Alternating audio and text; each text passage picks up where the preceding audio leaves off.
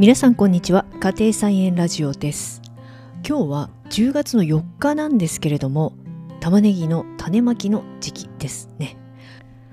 私もつい先日玉ねぎの種まきを終わらせたところです。そこで今日は玉ねぎについてお話ししてみたいと思います。私のモットーといいますか基本的な姿勢としては保存が効いて貯蔵がしやすい野菜をできるだけ作りたいというのがあります。以前にもお話した通り葉物の野菜などは収穫した時がピークでありどんどんしおれていって味が落ちてしまうのでなんというかこう焦るんですよね。で家庭菜園で野菜を作った場合に必要以上の量ができてしまうということが多いのでできるだけ焦らないで済む貯蔵の効く野菜というのを作るようにしています。でその一つが玉ねぎです。有機栽培で育てる玉ねぎは得てして市販の玉ねぎよりも小さくなりがちなんですけれどもでもまたそれが使い切りサイズという感じで使いやすくて良いかなというふうに思っています。玉ねぎというのは育ててみて分かったのですが実は育てるのにかなりの時間がかかる野菜の一つです。10月に種をまいて収穫できるのが6月ですので優位に8から9ヶ月間つまり1年の大半を畑の場所を占めるということになります。なのでそこから考えると市販の玉ねぎというのは随分安いんだなというふうに、まあ、自分で実際に育ててみて思いました。はい。で育て方なんですけれども最初の年は苗を買ってきて植えてみたという単純なやり方だったんですけれども2年ほど前からは種から育てることにしています。というのも玉ねぎというのは種から育てるとコスパの良い野菜だからです。例えばニンニクや生姜のように種に対してのコスパがあまり良くないつまり一つの種からそれほどたくさんの量が収穫できない野菜に比べると玉ねぎの種は種が細かくて1袋の種から多くの玉ねぎができるのでコスパの良い野菜ということが言えるのではないでしょうか。そこで具体的な育て方ですけれども野菜を栽培するにあたってはまずは品種の選定がとても重要です。自分の畑の地域の気候や土質に合った品種を選ぶとそれだけで栽培がぐんとしやすくなります。なのでできるだけ近い場所で自分が目指す農法を行って成功している農家さんが育てている品種を選ぶと良いです。私は同じ市内に住んでいる師匠のおすすめネオアースを育ててみました。中奥手の品種でこの辺りの比較的温暖な地域では10月初めに種まきをして6月の上旬に収穫できます。滝という会社の F1 品種です。品種の選定と同じぐらい重要なのが種を作る時の培養土です。私はこれも師匠から購入した培養土を使わせてもらっていますが秋野菜の培養土はより保水性が高くなるようなブレンドがされています。種まきはプラスチックの苗箱を使っています。ホームセンターなんかでよく売っている四角い黒いプラスチックの箱なんですけれども大きさが、えー、縦が50センチ横が35センチ深が深さが8センチぐらいになっていて底が網状になっていて水がはけるようになっています。この苗箱に培養土を8割か9割ぐらいの深さまで均等に敷き詰めます。土の量を均等にするために一度苗箱を軽く地面に落とすようにして、えー、叩きつけて土を沈ませます。土の量が均等で真っ平らになるように木の板なんかを使って平らにします。しっかり平らに均等にしておくことが重要です。土を均等に平らにしたところに板などを使って溝を作ります。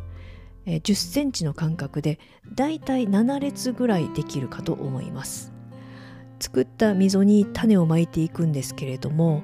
できるだけ均一な間隔に種を置いていった方が良いのでというのも種まきの間隔が近すぎたり離れたりと不均一だと苗の生育にばらつきが出てしまいます。苗が密集しているところは苗同士が栄養を取り合って小さくなってしまいますし間隔が空いているところは、その苗が逆に栄養を吸ってどんどん大きくなってしまうんですよね。なので私は、もうピンセットを使って種を一つ一つ置いていくことにしています。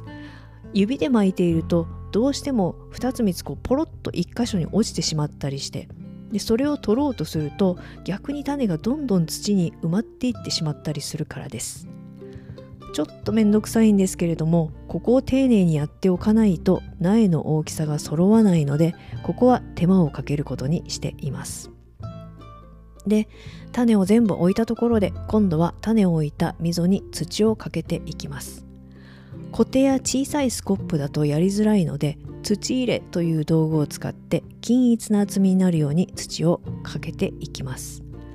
土をかけたところで、え上からまた板なんかを使ってしっかり鎮圧します。土は適度な空気量が必要ではあるんですけれどもあまりにふわふわしていると今度は種が発芽をしにくいのでこの辺の加減は本当に微妙だなと思います。で水やりなんですけれども上からじょうろで水をかけてもなかなか水分が土の中まで浸透していきませんので私はプラ船を使って水を張ってでそこに苗箱を浸して、えー、苗箱の下から底面から水を土に吸い上げるように、えー、給水させるようにしています。これがちょっと時間がかかってですね30分以上はかかっちゃうと思うんですけれどもでもじょうろで上から水をまくよりも土全体にしっかりと水分が行き渡りますし一回しっかり水を含ませるとその後の管理が楽なのでここは時間をかけて給水させます。でさらにこの時期は乾燥がしやすいので土の表面を濡れた新聞紙でカバーして土が乾かないようにしておきます、えー、まあ、どういう風になってるか状態が見えなくなってしまうので1日に1回は状態をチェックして、えー、せっかく発芽した苗がもやしにならないように気をつける必要があります。で芽が出てきたらその新聞紙を取り外して水やりを続けます。私は苗の水やりって結構難しいなと思ってるんですけれども水をやりすぎるとどんどん土が硬くなってしまっていってしまいますしさらに土の中のその培養土にある養分も流れ出てしまいます。かといって水分を切らすと発芽ができなかったりあるいは苗が育たなかったり、えー、あんまり放っておくともう消えてしまったりしますよね。なのでその発芽したての時とか小さい苗の時というのは、まあ、人間で言ったら赤ちゃんのような状態で非常にデリケートなのできめの細かいケアが必要なのかなという気がしています。でこの後、えー、大体11月の中旬ぐらいに畑に苗を定食します。私は去年10月の7日に種まきをして10月の14日に発芽を確認。で11月の7日に畑に定食してその後12月13日ぐらいに中耕してで冬の間はもうほとんど変化がない状態。ひたすら寒さに耐えているという感じで植え付けた時の状態とあまり変わらない成長しない状態が4月ぐらいまで続きました。気温が高くなってくるのと同時に玉ねぎが膨らんできて5月あたりで一気に丸く膨らんできて6月に収穫となりました。が、え、ここでせっかくの機会なので私の師匠のやり方もご紹介しておきます。まず種まきは、えー、春に使った踏み込み温床の温床を苗床として使います。温床として使った稲わらはすでに稲わら堆肥になっていてでその上に培養土を10センチかぶせます。で先ほどと同じ要領で10センチ間隔1センチの10センチ幅1センチ間隔で種まきをして水やりをしながら1月の末まで苗を苗床で育てておきます。だからかなり長い時間苗床に苗を置いとくんですよね。で2月の頭に畑に定食するんですけれどもえー、まあ、苗床にある時間が長いので苗の管理がとても楽です。であと2月の頭というのは追肥をする時期にあたりますので肥料を施して耕した土に定食するということは追肥をしているのと同じことになるのでまあ的を得ているというか理にかなっているんですよね。うん、でどちらにしても冬の間は苗はほとんど成長しないのであえて過酷な環境の畑に植えておくよりは温度や水の管理がしやすい苗床に置いておく方が正解なのかなという気がします。これは案外やっている人が少ないんですけれどもでも確かに的を得てるなぁと思ったりしていますただし定食する時期がそれ以上遅れてしまうとさすがに玉ねぎが十分に生育しないようなので気をつけなければいけません収穫した玉ねぎは1日日陰で干して乾燥させます。日向に干してしまうと玉ねぎが熱くなって腐りやすくなってしまうので日陰で干してあとは涼しいところに吊るして保存という風になります。玉ねぎの栽培はこんな感じでやっています。玉ねぎはその主役になる野菜でもないかもしれませんがいろんな料理の風味を豊かにしてくれる縁の下の力持ち的な良い野菜です。